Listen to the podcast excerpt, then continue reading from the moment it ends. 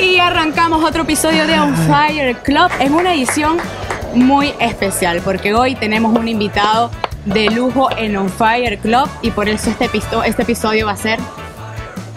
Y gracias a Dios, este invitado especial no es Walter Reinaldo Roque, pero vamos a presentarlo. Walter. Chamo, pero métele un poquito de ánimo. De verdad que yo estoy muy contento. Mira, yo te voy a decir una cosa. Primero, buenas noches. Un placer tremendo como siempre. Yo cada vez que me reencuentro con ustedes soy un tipo feliz, güey. Feliz. Me alegro, me motivo, voy para adelante. Tenemos mucho para conversar. Y hay una frase que yo siempre escuché, siempre escuché y, y, y la mantuve. Si el fútbol no te deja amigos, es porque nunca estuviste en él. La escuchaba en mi casa, evidentemente. Mi abuelo siempre la decía y siempre me quedó claro. Amigos y Entonces, enemigos. no, pero más son los amigos sin duda alguna. Yo, yo, yo, yo tengo eso, evidentemente, como cualquier profesión, creo, ¿no? Pero, pero no tengo duda que, de que el fútbol eh, nos ha dejado más amigos y este es un programa que tiene todo ese perfil y que evidentemente, bueno, qué placer estar compartiendo con ustedes, muchachos, y que sean ustedes presenten, presenten la gala que tenemos hoy porque hoy vamos a hablar de mucho fútbol, como, como se habla en este tipo de reuniones con, con, con muchísima transparencia, sin, sin esos eh, corbatines ni mucho menos. Antes de presentar a nuestro invitado especial, quiero recordarles que pueden suscribirse a nuestro canal de YouTube, No, regáñalo, Fire regáñalo. TV, y también seguirnos en nuestras redes sociales, arroba On Piece of Fire TV en Instagram y Twitter. Y por favor, suscríbanse, porque ustedes ven nuestros episodios, ¿Será pero que, no se suscriben. ¿será que nuestro invitado hoy está suscrito a- Ah. al canal? Ah, Yo creo que sí. yo creo que también. No, es de la yo casa. creo hay que preguntarle, de la casa. Y por, por cierto, tenemos que agradecer y mucho a Walter Díaz, el encargado de las comunicaciones de la Federación Boliviana de Fútbol. Y creo que cuando ya dije Federación Boliviana de Fútbol, como que el misterio queda en un 99,9%, No además de... misterio. Sí, pues, eh, es verdad, o sea, si está... Si está el cartelito, ¿para qué, le- importa, ¿para no qué le importa, metemos vende- vendemos piquete? humo. Sí. Hola, profe César Farías, bienvenido a On Fire Club. Es un placer tenerlos con nosotros en esta madrugada para usted. No, no, al contrario, eh, es un placer conversar con ustedes. Además que es algo distinto, ¿no? No, no es una entrevista formal. Eh, ahorita nosotros estamos un poquito más en el tema con las ruedas de prensa y, y he dado muy pocas entrevistas. Y bueno, por motivo de trabajo y por motivo de, exigencias también de la federación y sus políticas, la he respetado, pero tratándose de ustedes y tratándose de las formas que no considero que sea una entrevista, sino una conversación entre personas que nos conocemos, que somos amigos, que tenemos la misma nacionalidad y que estamos regados por el mundo. Y la verdad, estoy seguro que lo vamos a disfrutar muchísimo. Walter. Bueno, sí, César, eh, qué, qué gusto que estés ya no percibido, ¿vale? Que, que- que al fin, chamo. Lo logramos. Ah, No, joda. Costó, pero se dio, ¿no? En el- en el- yo, yo fui un atrevido porque ante el preolímpico le decía, César, pero vamos a hablar de fútbol un rato. Me dice, no es el momento. Y ya yo, yo entiendo esa frase claramente y, y lo que decía lo del, lo del fútbol, esa frase de mi abuelo que, que siempre repetía en la casa, siempre la escuchaba, que, que si el fútbol no te deja amigos porque nunca estuviste en él, tú eres una de esas personas que para mí representa eso sin duda alguna por, por, por, por tantos años y, y- y por tantas vivencias entre, entre, entre todo, ¿no? Pero, ¿cómo te sientes hoy? Te pregunto para la gente, si, si, si tendrías que explicarle a la gente eh, en, en qué etapa de tu vida estás hoy, cómo, cómo, cómo, cómo estás viviendo eh, el presente, este inicio de 2020 luego de llegar de Colombia, de, de ver a, esos chamos haciendo esos partidos, de, de ver los niveles emotivos principalmente que tuvo cada partido de la selección de Bolivia, más allá del desarrollo futbolístico. Pero ¿cómo te sientes hoy? Bueno, vamos por partes, ¿no? Primero, eh, me preguntaste que cómo, cómo me siento. Como ser humano me siento muy bien, feliz, feliz, este, en una etapa de mi vida que, que no solamente que disfruto mi profesión, sino que disfruto de mi familia, disfruto del lugar donde estoy, eh, de mis mascotas, de mis amigos, de, mis compañeros de trabajo. Y, la verdad que eso lo hace todo más llevadero. Eh, después estoy en un lugar que, que es muy futbolístico. Aquí hay clubes de, yo por ejemplo dirigido Stranger que tiene 110 años entonces la tradición futbolística de este país es muy grande. Eh, el, fin de semana estuvimos en un clásico, uno de los clásicos del país, que es Oriente Blooming, y impresionante, la verdad, el colorido, eh, la cantidad de personas. Hoy, a través del juego, a través de, los resultados, hemos podido, y a través del trabajo, hemos podido ir enamorando a la gente y hoy estamos en un momento que, que se ilusiona a todo el mundo y, que se hace más expedito también. Eso no quiere decir que nosotros nos vamos a relajar, todo lo contrario. Claro. Muy de lleno en todo. Estamos trabajando mucho en toda la parte logística y en, lo que se viene para, para esta eliminatoria. Pues el arranque que nos toca es un arranque que, que es con Brasil de visitante y con Argentina de local. ¿no? Oh, Yo tengo una anécdota con, con el cabezón Dudamel antes de entrar al, sorteo, yo había visto la noche anterior eh, una información de que, de que no se podía, que además no lo sabía, soy sincero y no lo sabía, que en el calendario no le podía tocar un rival Brasil y Argentina, era lo único que no podía pasar. Eso lo quitaron. Pero yo lo vi no oficial y cuando llego y vamos a entrar a la sala que van a hacer el sorteo, Rafael me dice, justo vamos entrando a la parte, me dice, eh, eh, ahora puede tocar Brasil y Argentina en el... La misma llave. La misma llave. O sea, no, te puede tocar... La, Jornada con sorteo, sí, sí. ¿Viste eso? le dije, no, no lo vi, pero ojalá me toque a mí, le digo. Y entonces entramos y como a los menos de 10 minutos estaba el sorteo y cae, tengo a, Carlos Pino, el coordinador atrás, y Daniel estaba en la fila adelante. Y sentía que Pino me tocaba de atrás y que Rafa me tocaba adelante. Me dijo, no pienses tan duro porque se te cubre.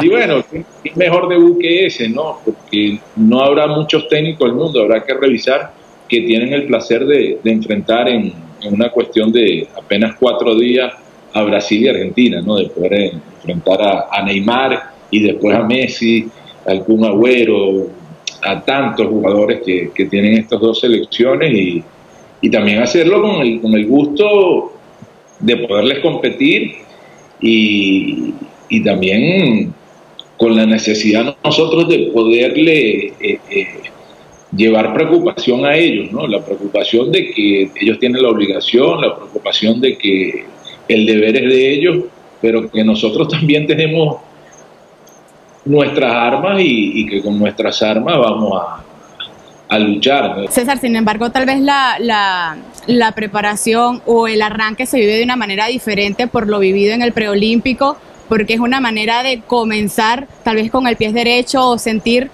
eh, que la fanaticada te arropa, te apoya, porque después de 28 años se logra algo positivo con esta selección de Bolivia en un preolímpico que no terminó de clasificar, pero que sí marca un precedente en tu llegada como seleccionadora a Bolivia.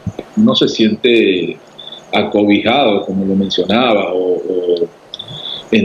o, más entusiasmado, o, más protegido. La palabra clave no sé cuál será, pero sí hay una energía que, que se demuestra. No es que no la había antes, porque realmente en el ciudadano de a pie siempre, nunca conseguía a alguien que, me dijera algo feo, todo lo contrario.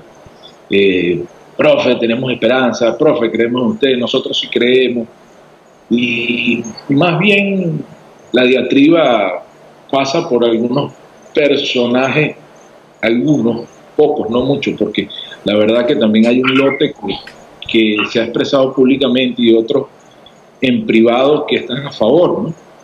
Después, como, es lógico, no, no, creo que sea nada personal en contra mío, sino es una cuestión de idiosincrasia de algunos personajes que han estado en contra, o su forma de ver. Y, yo a esta edad, la verdad que he aprendido a, respetar la diferencia eh, la respeto, mas no la comparto. Yo creo en lo que hago y, creo en lo que estoy viendo y, parte de mi trabajo es inspirar y hacer creer en las posibilidades que tenemos. Si son pocas, si son muchas, va a depender también del trabajo que nosotros podamos hacer. Yo creo que este primer año, donde hay tantas competencias, el poderlos tener acá adentro, a la gran mayoría, para nosotros es muy importante. Muy importante, sabíamos que era muy importante el preolímpico y su preparación, era poder ampliar el, el universo de jugadores para nosotros y los jugadores llegaron a la liga y están marcando diferencia. Además, eh, nosotros somos el único país que va a tener los jugadores. Eh, los jugadores que van a jugar a, Brasil, nosotros lo vamos a tener 12 días antes. Y los que van a jugar a, van a jugar acá en La Paz, eh, lo vamos a tener 15 días antes. Eh, César, te, has paseado de manera espectacular por todo lo que significa preparar una eliminatoria y, vaya que todos nosotros acá vivimos dos procesos espectaculares, eh, apasionantes, que incluso me da nostalgia cada vez que hablo de, esos dos premundiales. y, precisamente con, esa experiencia de, de dos ciclos llenos de satisfacciones, pero también desgastantes en lo emocional, por el microclima del país, por muchos factores, ¿sientes que eso te permite manejar emocionalmente de manera distinta un premundial que es tan complejo o, es algo tan, tan, tan, digamos, de momento a flor de piel que, que es imposible no dejarse llevar por, por algo tan grande que es la eliminatoria, que eh, eh, yo, yo lo tengo que confesar, eh, es, lo más grande que a mí me ha tocado cubrir como periodista. La energía que te da una eliminatoria sudamericana es, es algo que ni siquiera puedo explicar. Vivir la eliminatoria sudamericana no tiene precio. Entonces ya, la, respuesta es lo que estás diciendo tú no, no es una respuesta, es una afirmación a lo que estás diciendo tú. Es tan, tan fuerte que uno puede cometer un error así tenga 70, 80 años. Pero también es cierto, yo ahorita te estoy viendo hablar y no es el mismo muchacho que estaba en Meridiano Televisión dando, sus pasos. Eso nos pasa a todos, ¿no? Y, obviamente la vida a uno lo va haciendo más maduro, eh, te va conllevando a ver las cosas con más calma o de otro punto de vista. Y te lo pongo como un ejemplo. Eh, ayer me mandaba un audio no habíamos podido hablar, pero nosotros en la competencia, él estaba en, la pretemporada con San Martín de, Perú y, me dice que me quería felicitar, ¿no?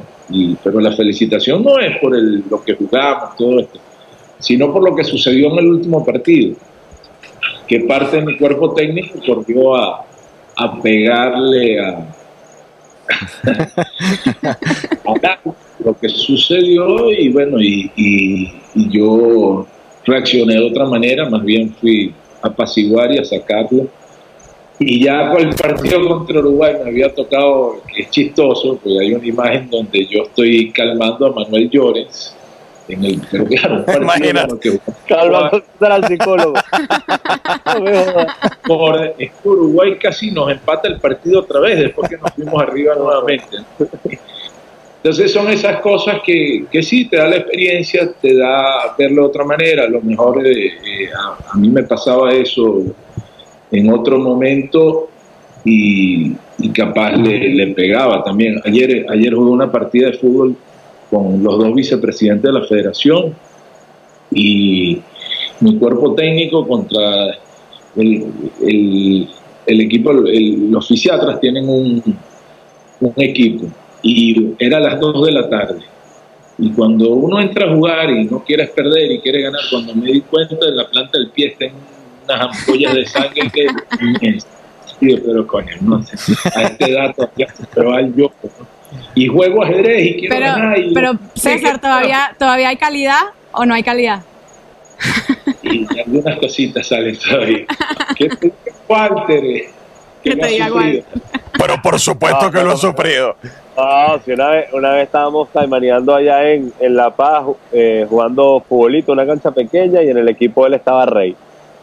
Y después en otra, es muy bueno ah, jugando base. Eso sí, lo que pasa, Lo que pasa es que es bueno, es bueno lanzando. lanzando. Yo, yo hoy pensaba, antes de conversar contigo, y, y me, por la llamada que me hiciste, me puse a pensar en tu abuelo, en Pepito Hernández, en Rafa Santana, eh, en- eh, entre tantos entrenadores que, que había, eh, Raúl Cavalieri, y era un deporte que si bien era profesional en el país, también tenía unos dotes de, de mucho amateurismo, ¿no? De, de- de- de esa viveza criolla Sí. que hoy, obviamente, en el alto nivel, eh, eh, como dicen en el sur, ese cancherismo no, Sí.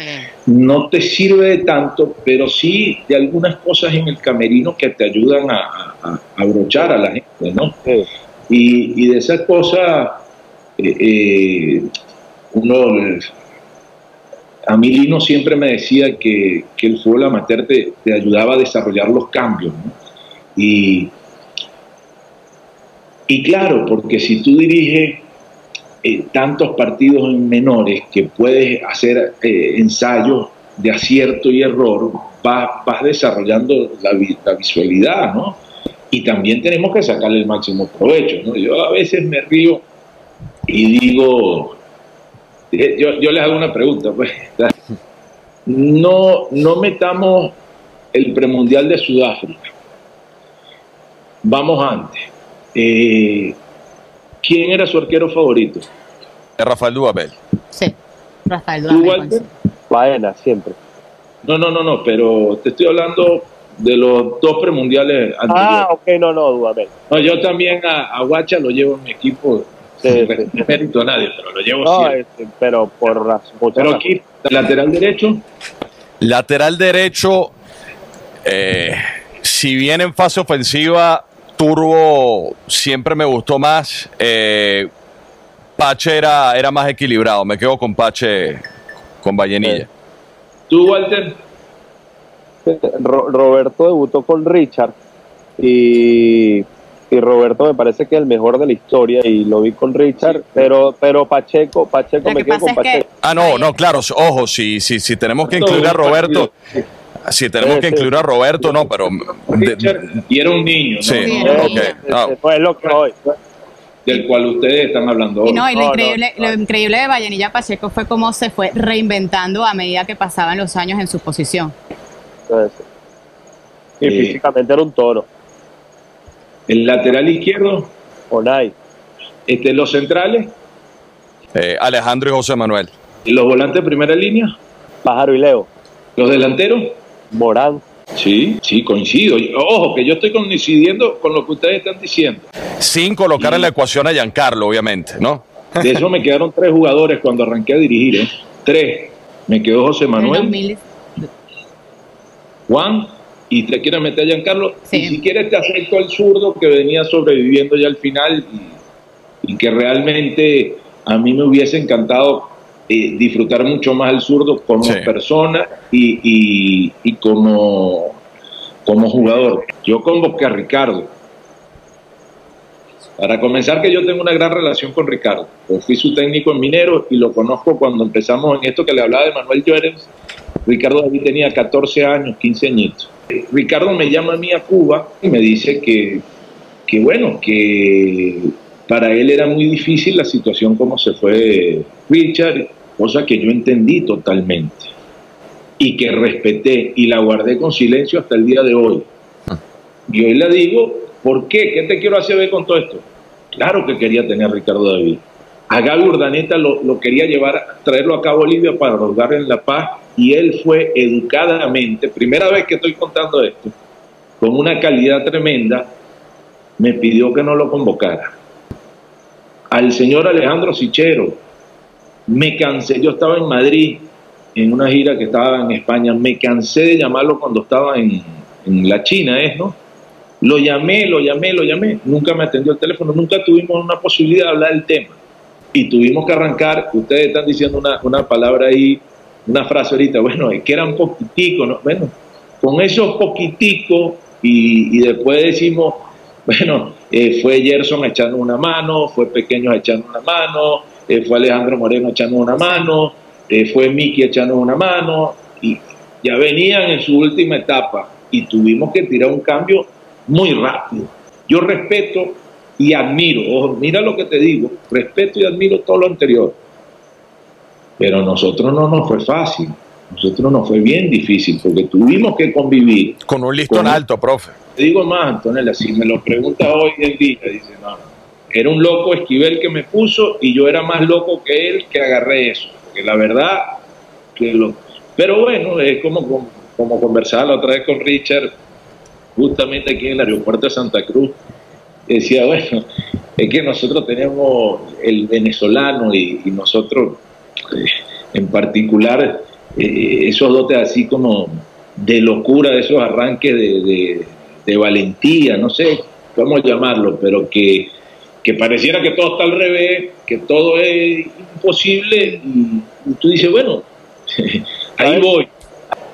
Respeto y admiro lo que hicieron todos esos jugadores, respeto y admiro lo que hizo Richard. Y ganó cinco partidos en fila. Hay que ver la cara ganar cinco partidos en fila. Cinco partidos en fila. Y después compitieron en los dos premundiales. Eh, como quieran, para la época era como haber ido a un mundial. Sí. Eso no, no se lo puede quitar nadie. Hoy empie- yo escucho a los niños hablando. Hay que enseñarles que respeten a Richard y que respeten a todos esos jugadores. Porque para que exista lo que hay hoy en día y para que existiéramos nosotros, tenían que, eh, tu- tuvieron que pasar ellos. Porque antes estuvimos llenos de derrotas. Sí.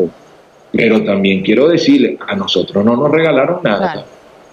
Y no teníamos ningún Fórmula 1, no teníamos jugadores en Inglaterra, ni, en Holanda, ni en Bélgica, ni en España, todavía no teníamos nada de eso. Nosotros nos sentimos muy bien. ¿Por qué? Porque pudimos hacer un plan a 10 años, dijimos con Lino, vamos a armar un plan para ganar un mundial de menores.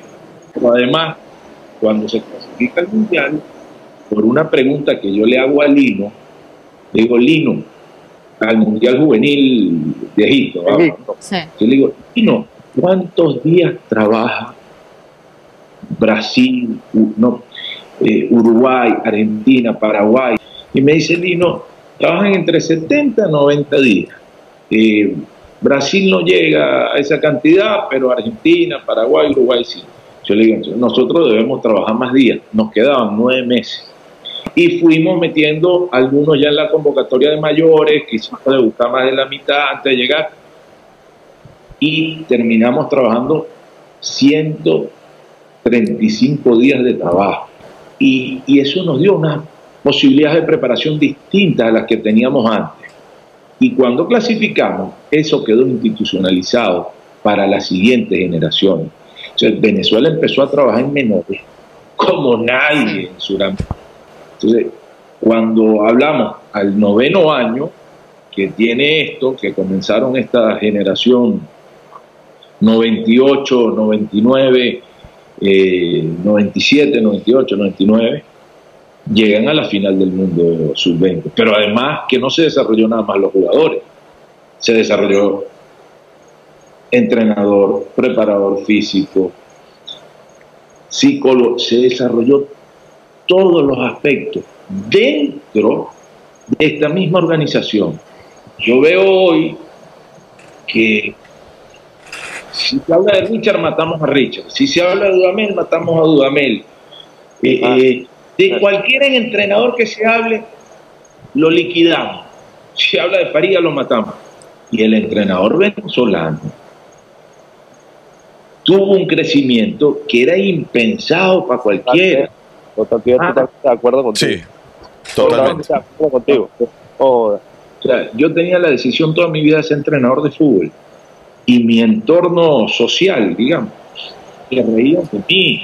Porque decía, bueno, ¿y, y, y de qué va a vivir este loco? Entonces hoy es muy fácil a través de las redes sociales decir cualquier barbaridad de los entrenadores venezolanos. O, Bueno, No, cualquier, Pero no existía entrenador venezolano en Brasil, no existía entrenador venezolano eh, eh, que haya dirigido en Colombia. Eh, hermano, lo que ha hecho cada uno de los entrenadores es para aplaudir. Y además en algún momento tendremos que ver cómo propiciamos un encuentro donde podamos aportar cosas para el fútbol venezolano y para sobre todo para los entrenadores y las siguientes generaciones. ¿no? Sería excelente. Pero en el cual a mí me da una alegría tremenda que Rafael esté dirigiendo la primera división brasileña por muchos motivos. Venezuela, y lo vengo diciendo hace tiempo, Venezuela tiene una cantidad de jóvenes entrenadores que a la vuelta de 5 o 6 años los van a ver dirigiendo mucho, así como acaba de pasar con Francesco, que tuvo unos resultados internacionales, va a haber mucho de esto porque en los otros países no lo hay. Tú revisas Ecuador, no dirigen los ecuatorianos. Revisa Chile, son contaditos con, con los deditos de esta mano y solo, porque los llevan de afuera. Revisa Perú, tampoco desarrolla muchos entrenadores. Eh, Colombia, que desarrollaba muchos entrenadores y que marcaron una época, hoy en día, cuando tú revisas las edades de los entrenadores venezolanos, no hay. Totalmente. Entonces, no, nosotros ya cuando salimos afuera, a mí me dijeron aquí, bueno, ¿cómo va a venir un venezolano que eso, y ustedes saben, y le dimos empleo en Venezuela y todas esas cosas, que, que nos traigan un entrenador de béisbol, de mm. basquetbol, ¿cómo nos un entrenador de fútbol? La gran verdad es que yo soy menor que ellos y que tengo dos selecciones dirigidas, que ya tengo casi, estoy a la rayita de 100 partidos de selección mayor, sin meter la de preolímpico y las juveniles, pues si no tengo ciento y picote, y que estoy muy cerquita de los distintos partidos de Presuramericana, Libertadores, Conca Champions, eliminatoria, Copa América, preolímpico, Suramericano Sub-20, Mundial Juvenil, y que eso no lo tenían esos entrenadores a esta edad. Es que yo todavía tengo 46 años, voy a cumplir 47. Imagínense muchachos que también vienen dirigiendo. Y no lo digo, ya está hablando de Daniel, su hermano, no, es que te puedo una larga lista de venezolanos de esas edades. Ya está De Pablo, está Zaragoza, está Tony, Tony, eh, Johnny Ferreira. Johnny Ferreira. Ferreira. Eh, eh, hay un montón. Entonces tú dices, y siguen, o sea, y hay venezolanos trabajando afuera también, de esas edades. Está Miguelito Acosta trabajando afuera, en Panamá está este muchacho que iba mucho a las concentraciones de la Fran Perla. Fran Perlo, que la rompió. Con el La rompió. Entonces, y yo vengo acá, oído a Paraguay, oído a México, y lo primero que es el pasaporte. Y te pesa.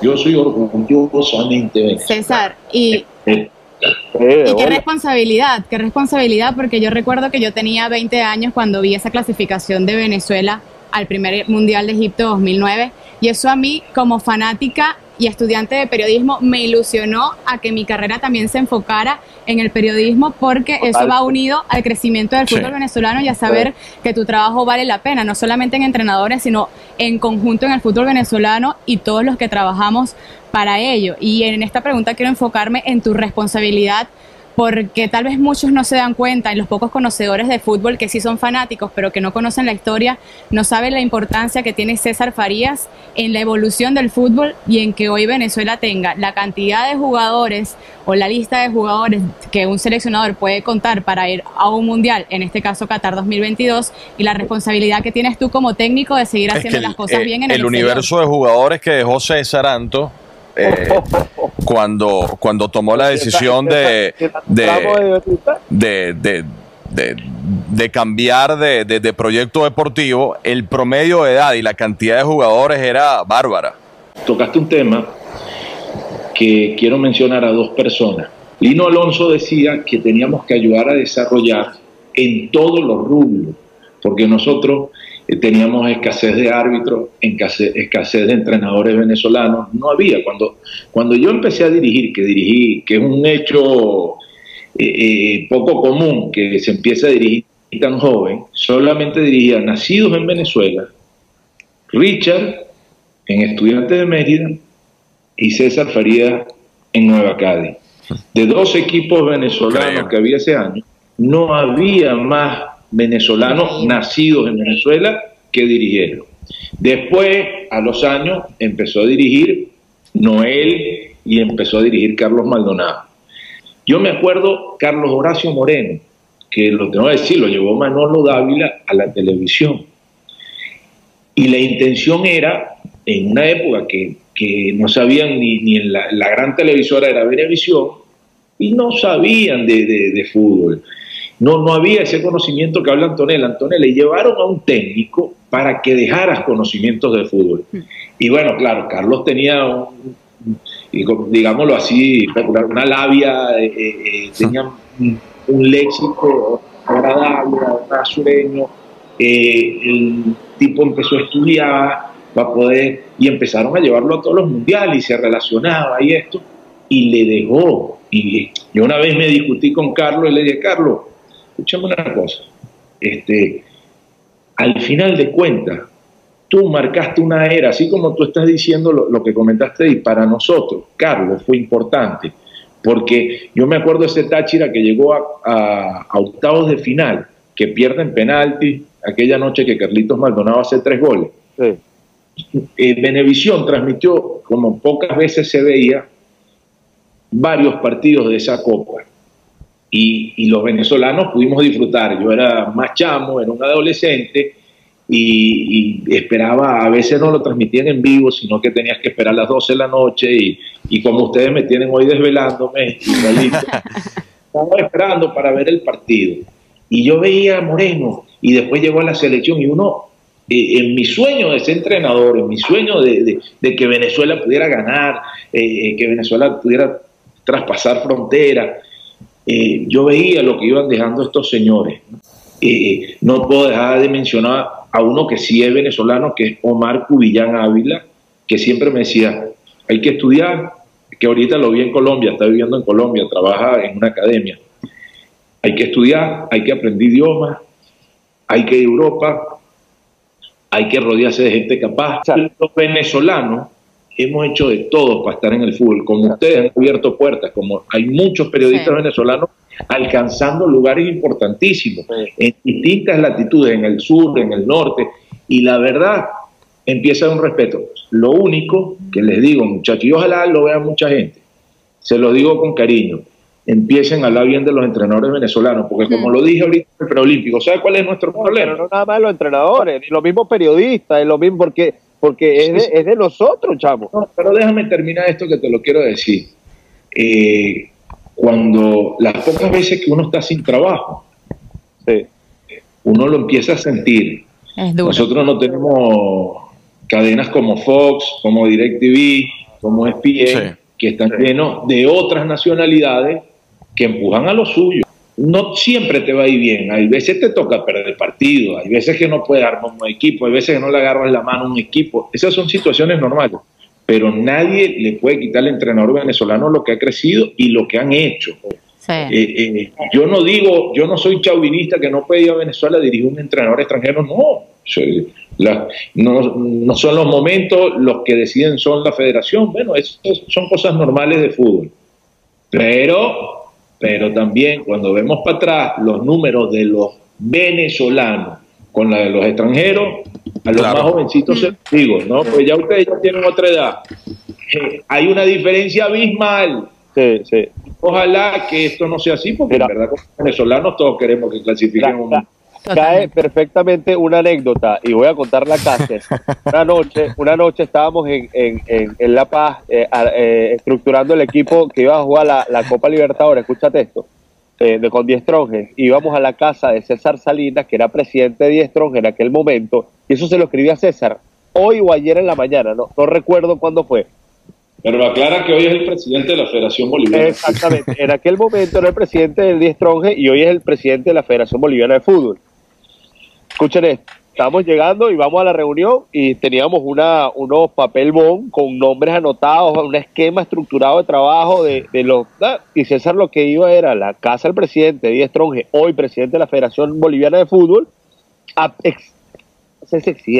a, solicitarle de, y explicarle con argumento por qué quería la continuidad de toda la plantilla para jugar los octavos de final de la Copa.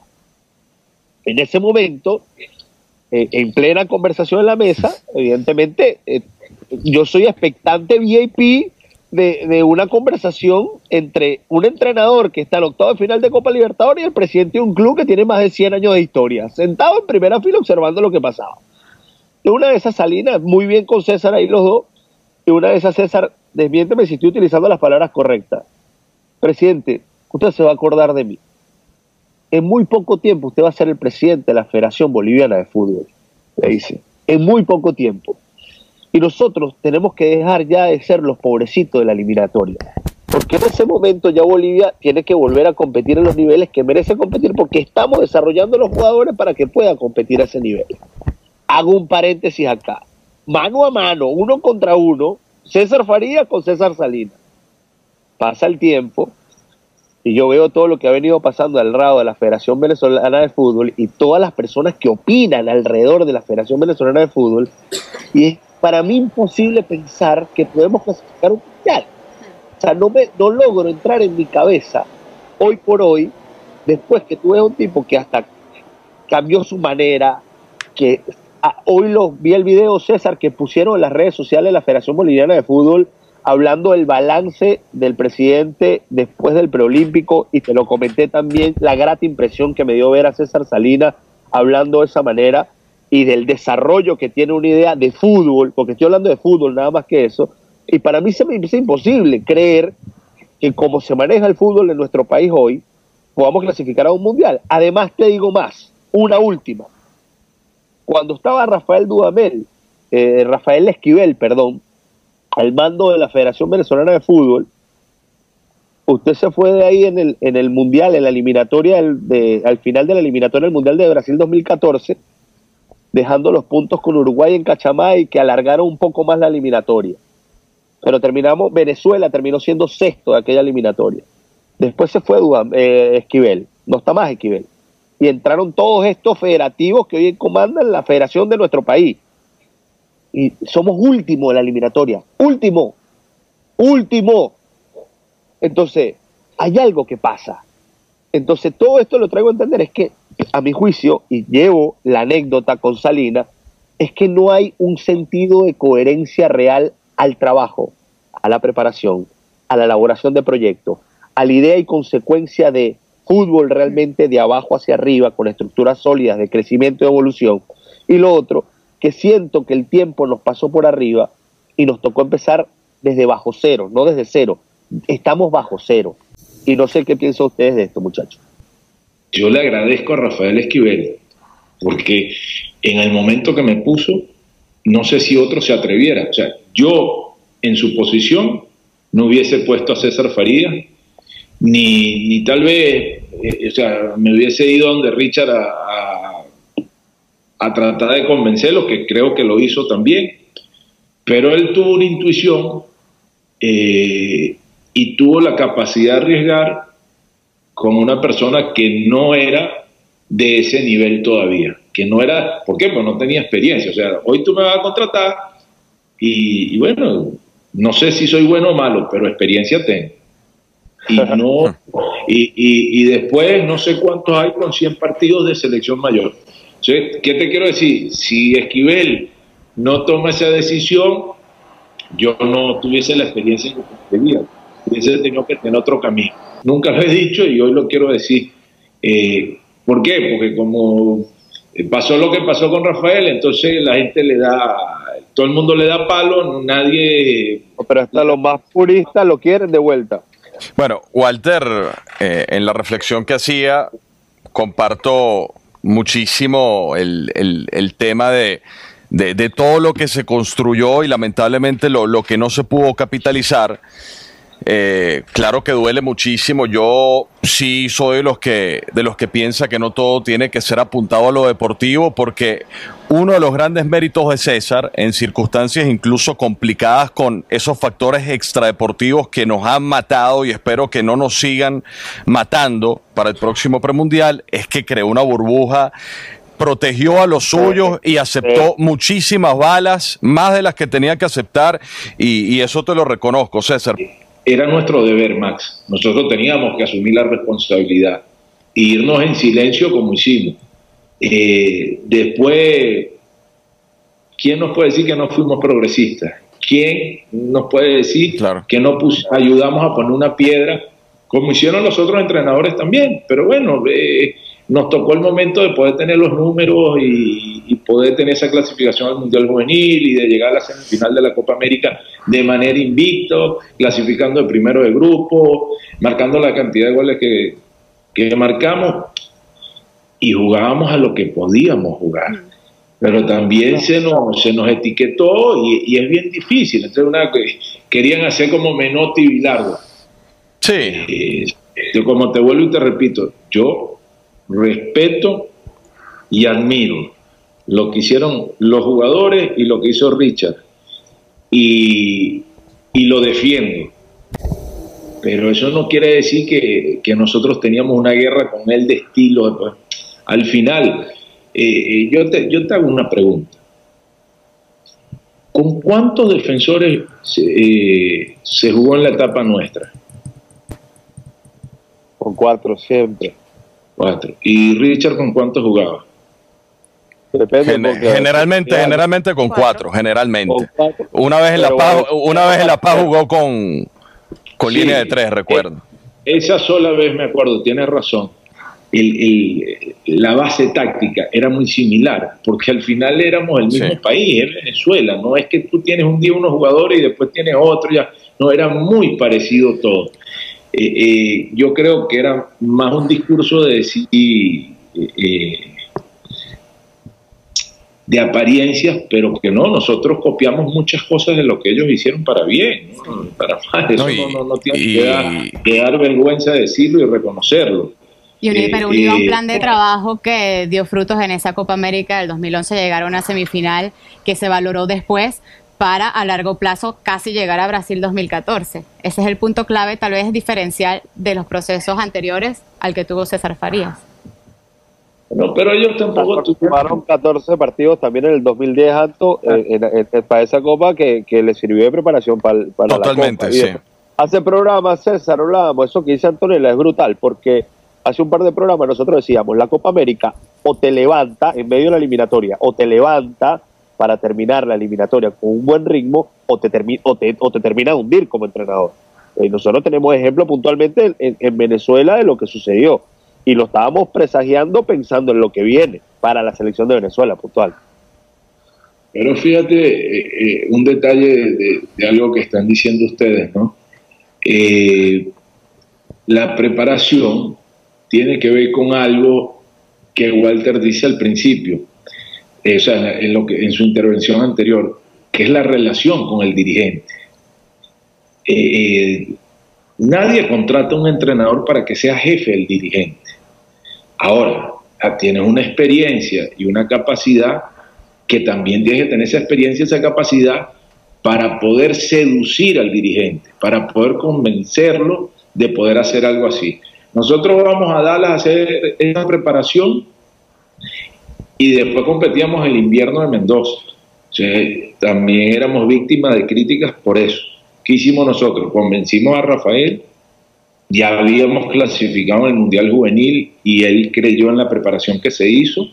Fuimos, le enseñamos las instalaciones, le enseñamos las maneras, se metió tres días de cabeza con nosotros y fue y acomodó toda la parte eh, económica.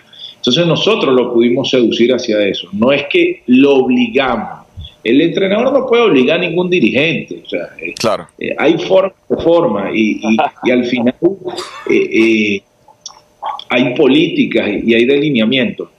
así como tú no puedes permitir que se te metan en tu alineación, así como tú no te puedes permitir que se metan en tu convocatoria, tú también tienes que respetar los espacios de los dirigentes. Ah, obviamente tienen que haber mesas de trabajo y en las mesas de trabajo tú tienes los argumentos para convencerlo, bienvenido sea. Así como tú convences a los jugadores, tienes que convencer a los dirigentes. Y cuando tú convences a los jugadores y convences al dirigente, tienes un muy buen paso ganado. Después con los resultados y con el juego, vas a convencer a la gente y la vas a enamorar también.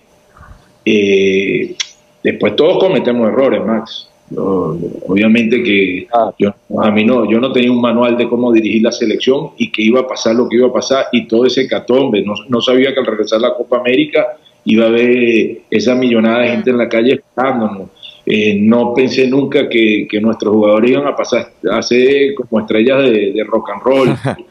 Hermano, no fue fácil. Todo lo que vivimos fueron cosas nuevas para nosotros. Por eso que decía Lino es verdad, se creció en todos los aspectos Y eso, y eso el que no lo, no lo asimile, eh, se creció en, literalmente en todos los aspectos lo que hay alrededor del fútbol. Y precisamente quería seguir en esa, en esa reflexión, César, porque obviamente tú decías muy bien que no somos las mismas personas de, de años anteriores cuando nos tocó analizar y vivir esos momentos. Y, yo, por ejemplo, siempre hago la, la, mea culpa, no es la primera vez que, que lo hago, de, de, que en su momento no, no valoré todo lo que se estaba consiguiendo como lo puedo valorar en frío después de muchos años, porque uno tiene otra capacidad de análisis, porque uno aprende a, a analizar eh, y, a leer entre líneas muchas cosas que tal vez por la inexperiencia o por el calor del momento por, o, por todo lo que estaba en juego uno no, no tuvo la, el equilibrio de, darle la justa dimensión a, las cosas. Y, también quería recordar una anécdota porque yo con César tuve la, oportunidad de trabajar en, el Mundial de 2010 en Meridiano, como lo, decía el profe, y, era un momento donde no, nuestra relación no, no, no tuvo la evolución que tiene hoy en día, el, respeto mutuo que tenemos hoy por hoy. Era, era una relación mucho más distante, ¿no? De, periodista con entrenador, pero sin embargo un momento que, que nos permitió conversar más y, como que acercarnos mucho más. Fue una famosa transmisión donde lamentablemente desde arriba nos pasa una información muy delicada que terminó siendo falsa y está de, Simón Díaz. Nada más y nada menos.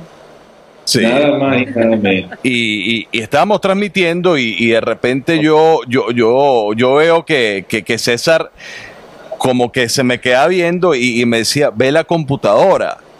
Y yo de repente volteo, veo la computadora, había como 700 notificaciones nuevas en Twitter matándonos porque obviamente Simón Díaz ese día no, no había fallecido, estaba muy tranquilo en, su casa. sí, sí. ¿A quién despidieron, por cierto? acuerdo perfectamente. Y, mientras Max va haciendo su relato, eh, no tenía esas entradas. no, no, no. El aeropuerto. No, pero tú sabes, César, que las tiene que... Tía.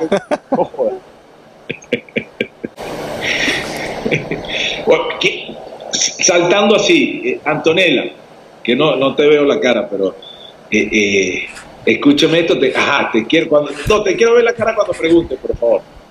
Me contaron que una vez fuiste al entrenamiento del Deportivo Táchira y tenían una mesa de ping-pong que juegan con, con la pelota. Claro, ping-pong fútbol que tu compañero fue un desastre. Y el comentario era que la chica que fue con su compañero jugaba muchísimo más que su compañero. Yo no voy a decir el nombre de mi compañero. Claro, jugábamos contra el cuerpo técnico del Deportivo Táchira, estaba Isaac, estaba el profe Daniel Faría, había jugadores del Deportivo Táchira yo tenía a mi compañero tratando de de ganar algún partido. no fue bien, no fue bien, pero porque siempre me dan en la lona, César? No, no, fue bien. Ah, ganamos, ganamos algunas. la gente se lo cree, estamos, la gente se lo cree, porque lo hice una vez está bien, pero lo hice todas las veces no, la gente se lo cree, chamo. Pero lo dijiste tú solo, yo no dije nada. Yo nunca dije nombre. Esa partida fue Él la jugaba bien. Era de, era de madera, Walter.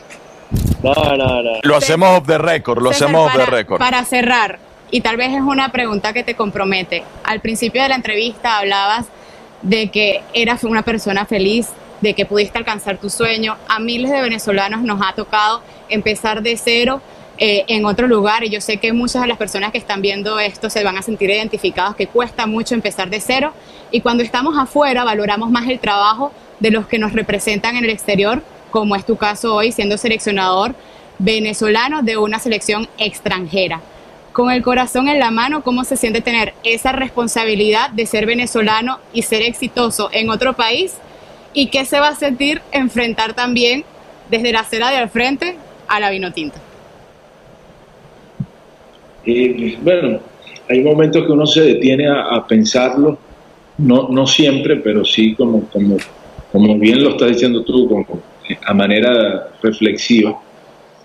Eh, uno siente que tiene mayor responsabilidad uno, porque yo no, no oculto nunca lo venezolano que soy, o sea, eh, por ahí se me puede pegar un acento, porque es normal de los lugares donde vas viviendo, o, por el mismo idioma del fútbol, que tiene cosas que, que, que se te pegan, que, que son un chicle, pero yo soy tataranieto de venezolano, o sea, de, pura cepa.